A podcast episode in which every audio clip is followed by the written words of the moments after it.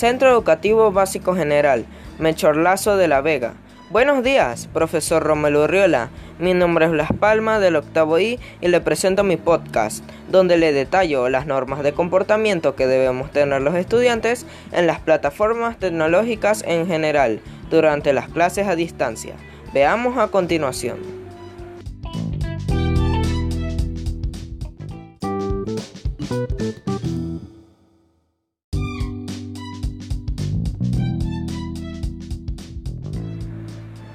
Estas normas nos ayudarán a aprovechar al máximo la enseñanza. Primero, debemos alistar el dispositivo en el cual nos vamos a conectar, ya sea por computadora o teléfono móvil. Además, ubicarnos en un lugar adecuado para recibir la clase con todos los materiales de trabajo que necesitaremos. Muy importante, respetar la conformación de los grupos dispuestos por el docente y no compartir el enlace o clave de ingreso a la sala virtual a terceros. El único que puede enviar los enlaces de las clases es el profesor de la asignatura a impartir.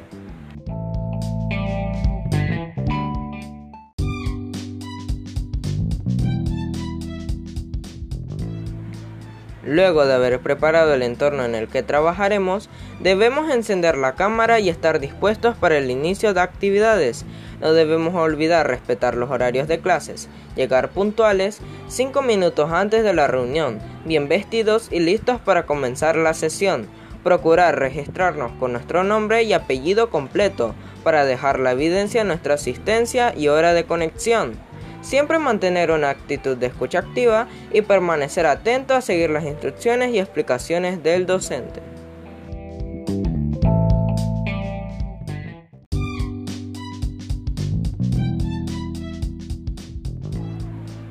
Seguido, una vez empecemos las clases, es indispensable silenciar el micrófono de nuestra computadora o teléfono celular durante el desarrollo de la clase y activarlo solo cuando necesitemos realizar una consulta o el profesor solicite nuestra participación, y esta debe estar relacionada con la temática de la clase. Debemos haber estudiado el contenido de la guía o el material asignado para participar en clases, según lo señala el profesor, ingresar periódicamente al aula y realizar las actividades de instancia virtual en tiempo y forma.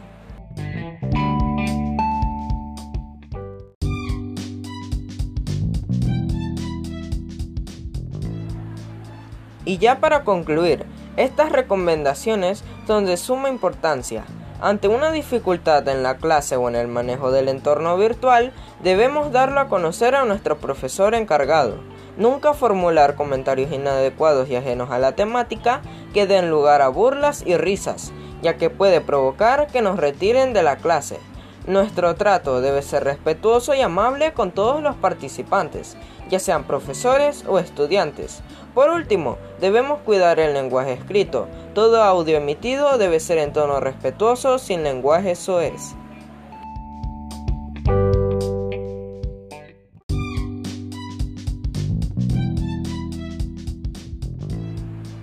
En conclusión, este proyecto audio ha sido de gran contribución para mí como estudiante, ya que me permite conocer y ajustarme a las normas básicas para las clases virtuales, que nos acompañarán en nuestros estudios gran parte del tiempo.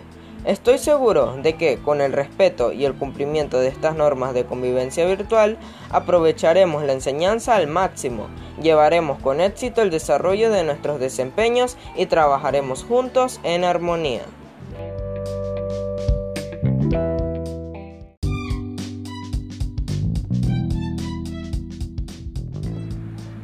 Esta ha sido mi contribución en este proceso educativo. Se despide de usted, Blas Palma. Muchas gracias.